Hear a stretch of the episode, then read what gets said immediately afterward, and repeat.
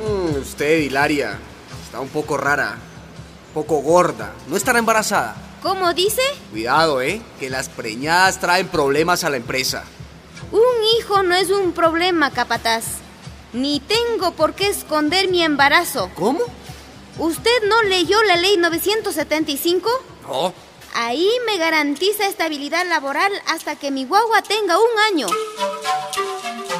También, el artículo 61 de la Ley General de Trabajo otorga descanso por maternidad 45 días antes y 45 días después del parto. La trabajadora no pierde su puesto y conserva el 100% de su salario durante esa temporada. ¿Y para darle el pecho? También tiene derecho a un tiempo para lactancia durante la jornada laboral hasta el año del nacimiento del bebé. Que quede bien claro, somos ciudadanas con todas las de la ley. Un mensaje de UNIFEM y esta emisora.